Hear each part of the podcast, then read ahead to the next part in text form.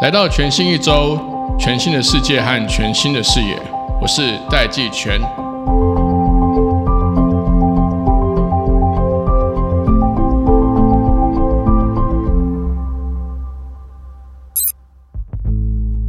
Hello，各位听众朋友，大家好，我是戴季全，欢迎回到全新一周。这一期要跟大家介绍的这个 App 叫方闹，是我自己很爱看，但是一直还没有办法采取的一个吃喝玩乐的预订平台。方闹在二零一五年成立，它其实是一个主打都会玩乐即时的预订平台。它上面可以预订的服务非常非常多，当然一般的这些好的餐厅啦、餐酒馆啦、住宿啊、美发美甲等等的。其实上面可以吃喝玩乐的东西非常非常多，而且他们在二零二一年获得了十五个 million，也是一千五百万美金的 B 轮募资。当然，最近因为这个美金大涨，台币大大跌，因为他们募的是美金，这样的募资实际上面的台币额度又又比原本的还要更高。那当时投资的这个投资人，包含 PC Home、KKday 和伟创，都是重要的这个企业投资人。这几年虽然受到疫情的这个冲击，然后最近通膨又越来越严重，但其实方闹这整个团队他们的适应力跟应变速度非常非常快。它不仅在台湾的市场已经奠定非常好的基础，而且已经开拓了呃很多的国际市场，包含香港、马来西亚和日本。我和这个方闹的共同创办人之一 TK 就是在日本认识的。那他们接下来还有计划要去泰国开拓市场。那这一集呢，大家可以从方闹的国际的拓展经验，可以知道现在的年轻人怎么样透过网络来找到他们的娱乐活动。我们也可以从方闹这个新创公司来看到台湾新创界的活力，以及台湾新创怎么跨出国际市场的策略与方法。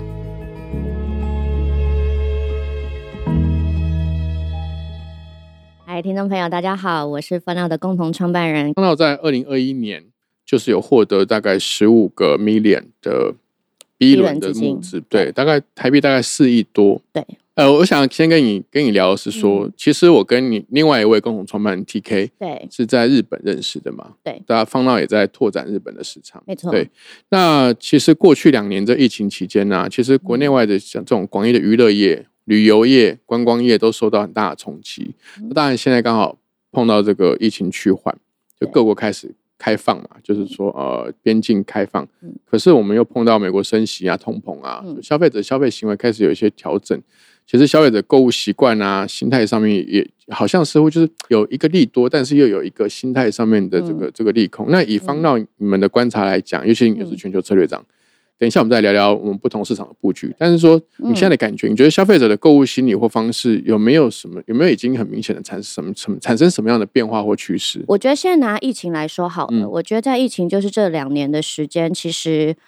呃，消费者是一直持续的数位化，因为其实我们的 TA 就是呃，就是 Millennials 还有呃呃 Z 世代的嘛，他们本身就自己已经是数位原住民了，说实在，非常原住民，他们就已经很习惯的，什么事都是在网络上面处理好的。只是呢，在开店的这些店家并不会呃完全的百分之百认可的这件事情，或者他就算知道，也没有那么积极的想要做数位转型这件事。但我觉得，相对的疫情这个行为，就是来临的这个黑天鹅，让店家意识到，哎，其实消费者真的因为疫情更快速的很多都必须要先透过网络去做，无论是咨询啊，看看店有没有开啊，然后也不敢走到街边啊，因为怕 walking care 很多人会聚集排队，所以怎么样透过线上可以让消费者知道他是否还有空位的资讯，让消费者进去就有位置的这些，或者还有特别为了疫情做一些是 promotion 这些资讯的传达，对他们来讲，他们会认为说，哎。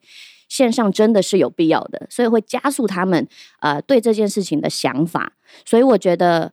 这方面某一些，我觉得呃是不好当中带的好的一个地方。店家至少意识到这件事情是必须发生的，因为你不知道下一次会发生什么事情，客人就不见，客人就不见了。对啊，你网络上也找不到客人，你街边上也找不到客人，那你要怎么样可以让你的企业或者是你的店面可以继续营运下去？虽然我不是这时代。但是其实我们我们的使用行为就原生就是一定是一定是网络优先，一定是 mobile first 嘛，就是反正什么事情我们就打开手机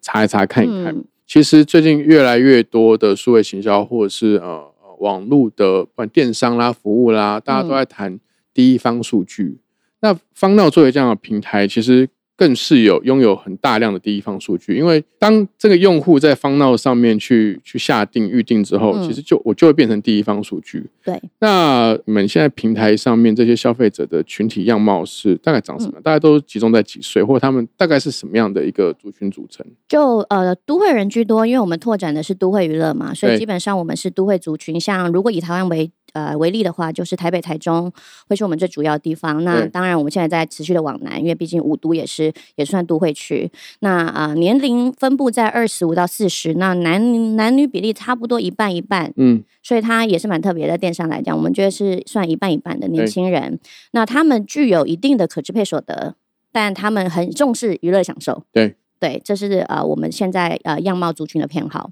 前一阵子才有一些趋势的分析啊，或报道是说，年轻人尤其 Z 世代越来越不偏好用 Google 嗯来查找资料，不管是搜寻引擎还是 Google Map，他们可能比较多会看 IG 或抖音。搜寻什么有的。对对对，看看朋友在吃什么这样。那对于这些像比较年轻的客群呢，在跟他们接触或沟通，在广告行销方式，是不是也有什么地方是不一样的？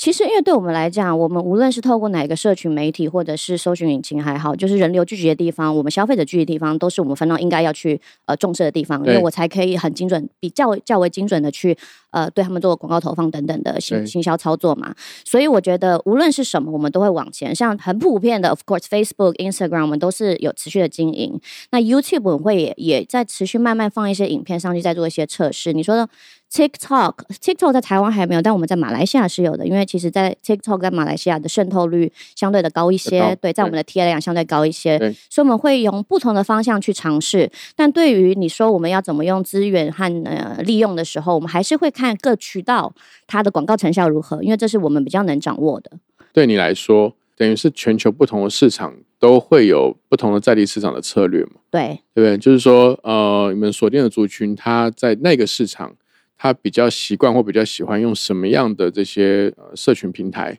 对，或者是社交媒体，嗯，你们就在那个地方去经营的新用户，或者是把这个流量导进来，对，没错，这样的方式来处理，嗯，好，那换个角度来看，因为其实从麦肯锡的报告就指出，大概有三分之一的美国家庭收入在疫情期间是下降的，家庭收入就下降了，对，而且有呃百分之四十的人。表示对于支出会更加谨慎，这当然是美国状况。可是其实美国就是就大概就是全的，没错，它就是对对，就是一个领导指标。其实全球大概都会有这样的趋势。那尤其现在通膨越来越严重，对，那消费者其实对于娱乐预算啊，甚至其实整体支出的想法，包含其实我有听到，本来有很多朋友，嗯，前几年都说啊，他要换车。对，但现在就说，嗯，晚晚一点再好，或者是说像 iPhone 十四不是刚出吗？对，我也听到一些朋友觉得，嗯，手机好像也不一定，其实要换最新的这样。嗯，那这些消费者他对于娱乐预算，从你们的观察，他他有没有重新分配的这个趋势？那面对这样的一个一个冲击或者是一个变化，嗯，方闹怎么去应对？我觉得就是疫情过后嘛，就是通膨跟升息，就是就是发生了，现在就是在发生当中。但你说如果呃台湾可能没有像美国这么的高严重，但是的确我们从店家端上面你是会可以看到他们在对呃他们的产品服务做定价的时候是会有所提升的。对，但你说对于我们的消费者来说，他会不会觉得这个提升是会影响到他的消费意愿的呢？我觉得某方面会，某方面不会，是因为。我一直认为我们这个时代啊，你的刚需不只只是吃饭，你娱乐就是你的刚需，所以你一定还是会放一定的比例在你这个这个刚需上面。只是你这个刚需的预算比例，你到底是花在哪？我觉得现在我们现在的年轻人们，他们花在他们认为更有价值的东西上面，那他们可能会减低他们普通每一餐的预算，但他们对于他们社交，对于他们出去跟朋友 hang out，尤其疫情。解封后，他们更需要这种高品质的互动的时候，他们反倒会去把那个预算去花在更好的地方上面。那我觉得这，就这是店家很多的选择，可以让消费者去做。但因为我们从我们的数据，在营业额来讲，或者订单量来讲，其实在各个地方是没有受到太大的影响。目上飙，对不对？是往上爬的，所以我们觉得只是消费的选择会不一样而已。对，我我觉得这个这个其实是蛮符合。嗯，在方闹上面。就是望梅止渴的一个 对猜想。因为放到上面的店家，我看起来平均的，他不管提供的产品跟服务的品质都是平均偏高的。对，那我嗯我觉得你刚刚讲的也是非常有道理，因为这个这个其实有越越来越多，不管是男生女生，嗯，你知道心态上会这样，就是说，当然大家的饮食习惯越来越健康，嗯对不对？对，大家还是会吃甜点，嗯，但是一些比较难吃的甜点，大家就不吃了。大家会把大家会把那个吃甜点就热量扩大，放放在。在 对放在很夸张的 什么肉桂卷，对，那个肉桂卷的热量有多高吗？听众朋友们知道吗？然后既然会有，我也很爱肉桂卷，对对，所以我常常会看到，我常常会看到有很多朋友，就是他们平常就是，哎、这个甜点不吃，那个、嗯。那个什么东西无糖，对。可是他会去买肉桂卷，我差不多就这种，就这种。对，所以其实消费行为它就有点是，它也不能嗯。算 M 型化，但是有点极化的概念，就是说，当然因为这个可支配所得可能受到这些冲击。可就像你讲的它娱乐其实是变成是刚需，因为本来这个基本食物的占消费支出的占比就已经越来越低，因为长嗯。期间大家的经济收入是变好的嘛，对，反而娱乐最更追求的是多样化啊，对啊，教育啊这些，对，对，就更细腻啊、等等。其实我觉得，甚至连光是光是我们讲很简单的按摩，嗯，我觉得现在按摩所就整个按摩业所提供的产品跟服务，还有它服务的细致度，对，都跟三五年、十年前不太一样，对不对？差非常多。对，没有错对，。它那个真的真的嗯真的是把它当整个是一个呃精致服务业在做。嗯，我们现在很多就是这这两三年，因为我们一五年创业嘛，但这两三年新开的按摩店家，你会相你会相对的看到他们其实在无论是软体硬体上面，他们真的还有服务的流程上面，对对他们让店家不会说像以前一样，可能某一些师傅特厉害，你一定要找他。但现在他的训练是 SOP 化的，每个师傅是差不多一样很不错的素质。店家端也有在改变的地方，嗯嗯嗯嗯，就是它整个服务的品质一直在提提升。对，那你服务提品质提升的时候，价格往上提的时候，其实对消费者来说对。愿意去支付的。对。好，我们来聊一聊，就是因为嗯。方道有在很多个市场经营嘛，你们现在在哪几个市场有在呃深度经营，或是有推出这个语该地语系的版本？对，呃，我们呃台湾之外，我们在香港、马来西亚，然后还有日本。那我们接下来要去泰国，对，所以我我十月份的时候就要飞泰国，但泰国还没我们还没落地，但我们就准备十月的时候去落地。那就你的观察，就是以目前方到的经验来说，台湾市场或是海外市场，因为目前海外市场，嗯他们消费行为或消费文化上面有没有什么一样不一样的地方？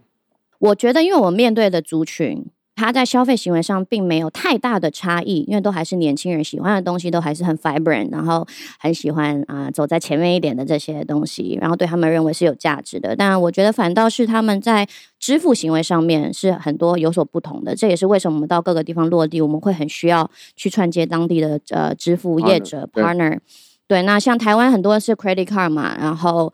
Apple Pay、Android 机渗透率很高了。那 Line Pay 接口其实也也也也越来越好。那但像在马来西亚，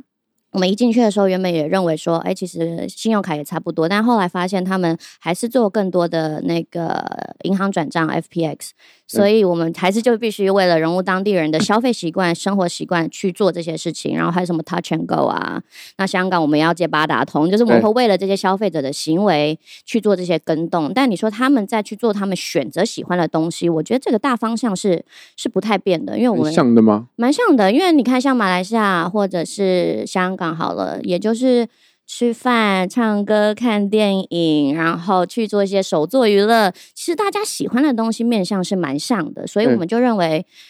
我们就是开发这一套，所有的当地的在地人喜欢的吃喝玩乐，其实对方朗是一样的，因为他提供的服务都是以小时 base 去计算的，OK，所以就是看大家喜欢什么，但我们就尽量把所有东西都给大家。所以其实其实就方闹的经营的这个经验来看，嗯呃，至少目前你们经营的这些市场，嗯其，实年轻族群他的娱乐行为跟文化是蛮相近的，蛮相近的他。只是他只是支付的习惯有点不太一样，嗯嗯，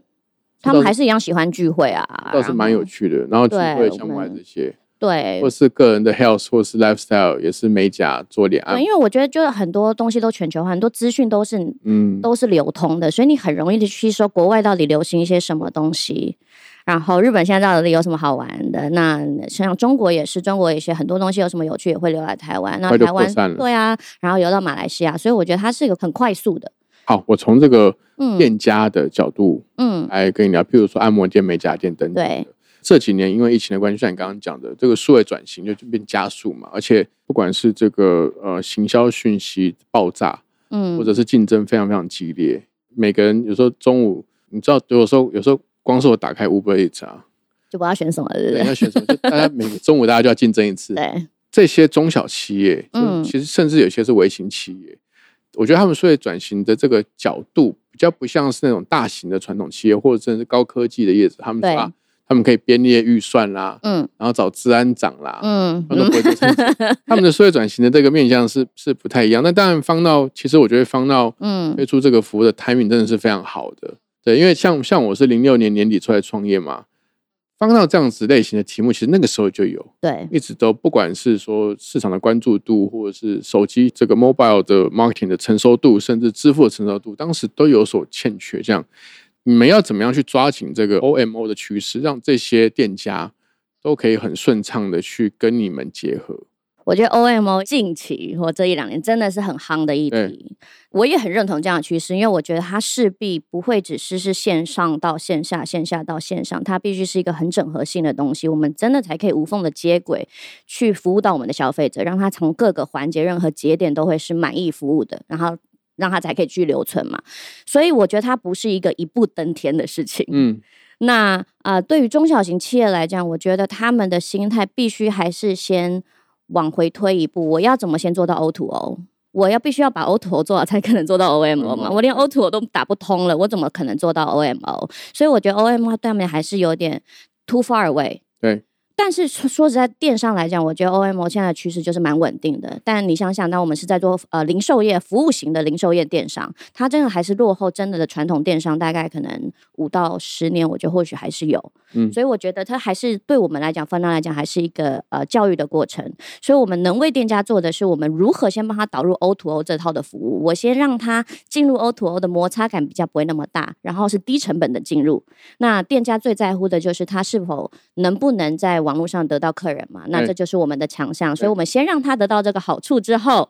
我们再慢慢的教导他到底怎么样可以再去经营下一步，他真的想要达到他 OMO 的方向。那你说对其他除了按摩产业或者是美甲美的其他更中型一点的企业，其实我们也是有提供我们一个 Booking Engine 的服务。嗯，那这个他就会直接导入，他可以做他的会员跟我们分到自己本身的会员整合，他可以在他自己的网页上面可以有一些有一个预定的 engine。啊你，懂吗？这样就更容易可以做到 OMO 的整合了，因为我可以在各个节点去呃为它做打通。嗯，所以这个也是我们在布局的。只是你说在对比较小型企业一点或单独的来讲，他们真的还是要先从 O to O 开始去去认识起来。不过这个可能有一点迫在眉睫，嗯，因为现在不是刚好要换季嘛，对，所以有些棉被啊什么的，嗯嗯，大概就是嗯要拿去干洗，对，就把它收起来。嗯，我就想要找我家附近的干洗店，我想要他们开。对对我物理上是看得到的，可对是我打开 Google Map 找不到的时候呢，对，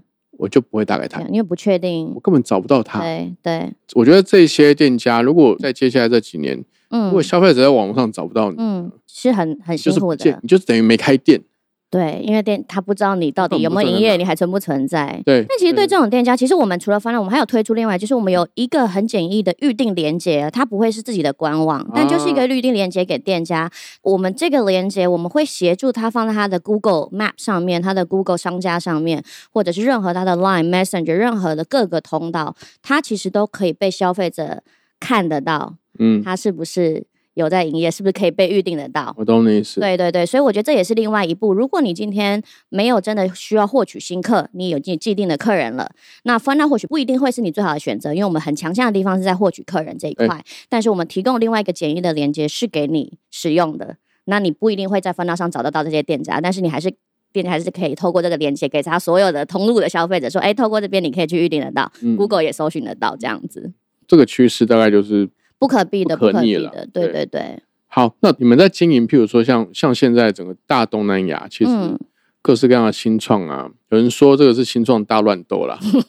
就是说，因为其实大东南亚市场比较在发展阶段上比较后进，对可，是它人口又非常多，没错，然后语系也非常多，嗯还有很多岛，嗯，嗯分散这样。嗯，就你们的观察，现在不同国家对于新创发展的这个资源跟环境有没有什么不一样？我们自己，因为我们是一五年的时候在台湾嘛，那一七年的时候去了香港，然后一九年去日本跟马来西亚。那我觉得在过去这些地方，台湾当然有，我觉得台湾越来越好了。那政府的确是会给很多的资源或者是补助呃的申请，你可以去呃加速你的创业，至少你有第一笔资金等等的。那去了香港，我们一开始去的是有去参加 Cyberport 他们的数码港的，他也会提供一些资源给我们。那马来西亚就比较还好，他们我觉得他们那个生态圈并还没有，并没有建立的很完整，目前还是大者很大，但是小的就是还是比较比较小一点，所以我觉得它的生态系并没有没有像台湾目现在经营的这么完整对。那我觉得我们出去的时候，我对我们来讲那些都是加分的东西，并不是必要的，是必要条件，不是必要的有条件。很好啦有很好，但是没有你们还是会去做。没有，我还是得去做啊！我不会因为那边的生态系不完整，或者是因为其实生态系不完整，某一些方面对我来讲，它就是个蓝海。我我可以创造一些不同的局面，我可能会有一些话语权，如果我做得好的话。所以我觉得是用不同的角度思维去思考。但是像我们像经营像下来有没有像啊、我们在日本啊，日本也会因为疫情给新创公司等等很多的帮助福利，那马来西亚也会。很多的政策其实都是出来，其实我们也是想用得到的。那对我们讲都是都是加分的事。那你现在就你们的感觉，嗯，呃，有没有哪一个国家让你觉得比较温暖窝心，或策略正确的？台湾一定是策略正确的因为台湾就是真的最漂亮的就是人，对，美丽的风景就是人。因为我们一开始真的什什么都没有的时候，是台湾店家给了我们非常多的帮助，啊他，们愿意上架在我们上面。对，那我们去其他地方，相对我们有一些资源了，虽然也没有很大的资源，但是有一些资源了。呃，马来西亚那边，我觉得店家端来讲比较可爱，因为他们比较是更东南亚了嘛，更 chill 了一点。所以呢，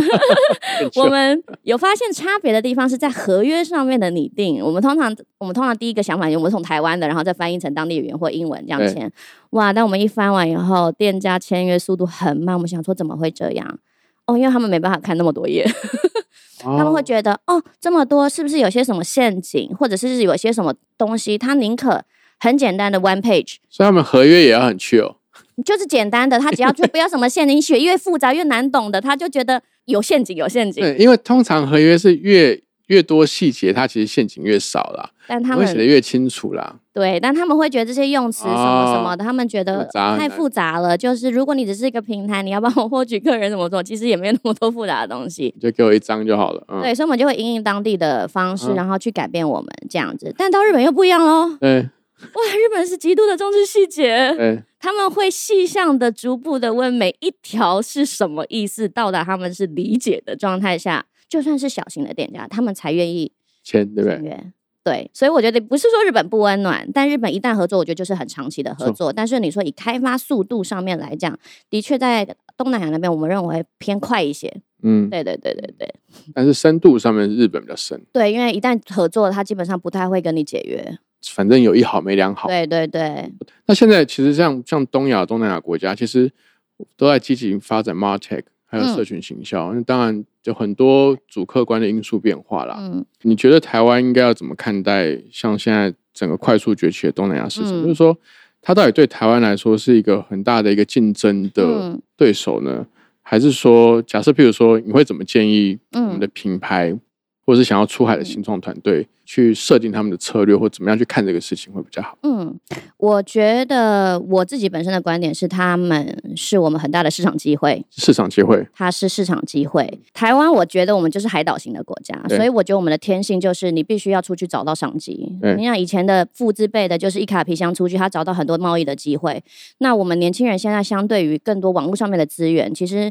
更少的隔阂，其实只是看你怎么有效去利用你可以获取的资源而已。所以我觉得我们要去掌握这件事情，我们不加不建议说大家是窝在这一块，然后把台湾市场做到好。那像我就觉得很可惜的是，在电商时代的发展，我就觉得很可惜，台湾是没有抓住这个机会嗯，出去的。因为其实，在电商我们是发展算快速、起步快的哦。那东南亚也还没有起来嘛？但你想想，从一零年、一五年开始，从中国之后，东南亚、Lazada、Shopee 这些东西，他们是很快速掌握这个机会，还有他们还进来台湾了。市场还大，对，所以你不去打别人，别人会进来打你的。我觉得，我觉得你最后这个注解下的很好。对其实它是机会，也是挑战。对，但对但是其实就是你刚刚讲的，你不去打别人，就是等着别人来打你。对，你虽然也不知道他会不会打你打的成功，但是他一旦进来，他一定会消耗你自己的资源嘛。错，那你自己台湾护城河，我认为一定要做好，但是你如何去拓展到海外，它会是另外一个你资源的强，你竞争的强项。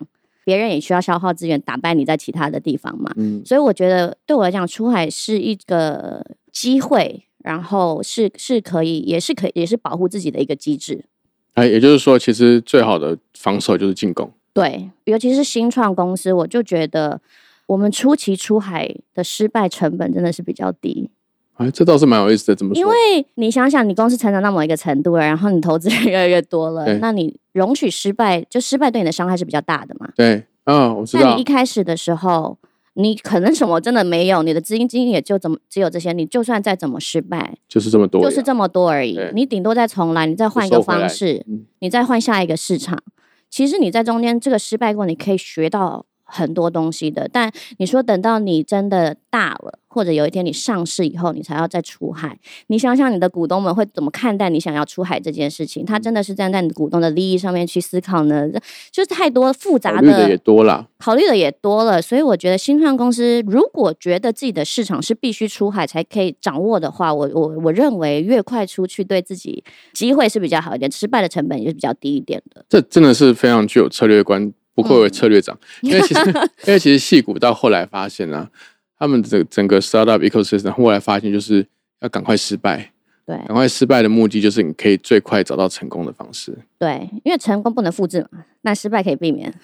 好，今天非常谢谢方闹的共同创办人 C C 来到我们节目当中。那希望方闹可以发展的越来越好。那如果大家想要知道方闹的各种资讯呢，可以在我们的节目资讯栏里面可以找到这个 App 下载的连接。那也希望大家用方闹可以用的开心，用的愉快。谢谢大家。谢谢大家，谢谢。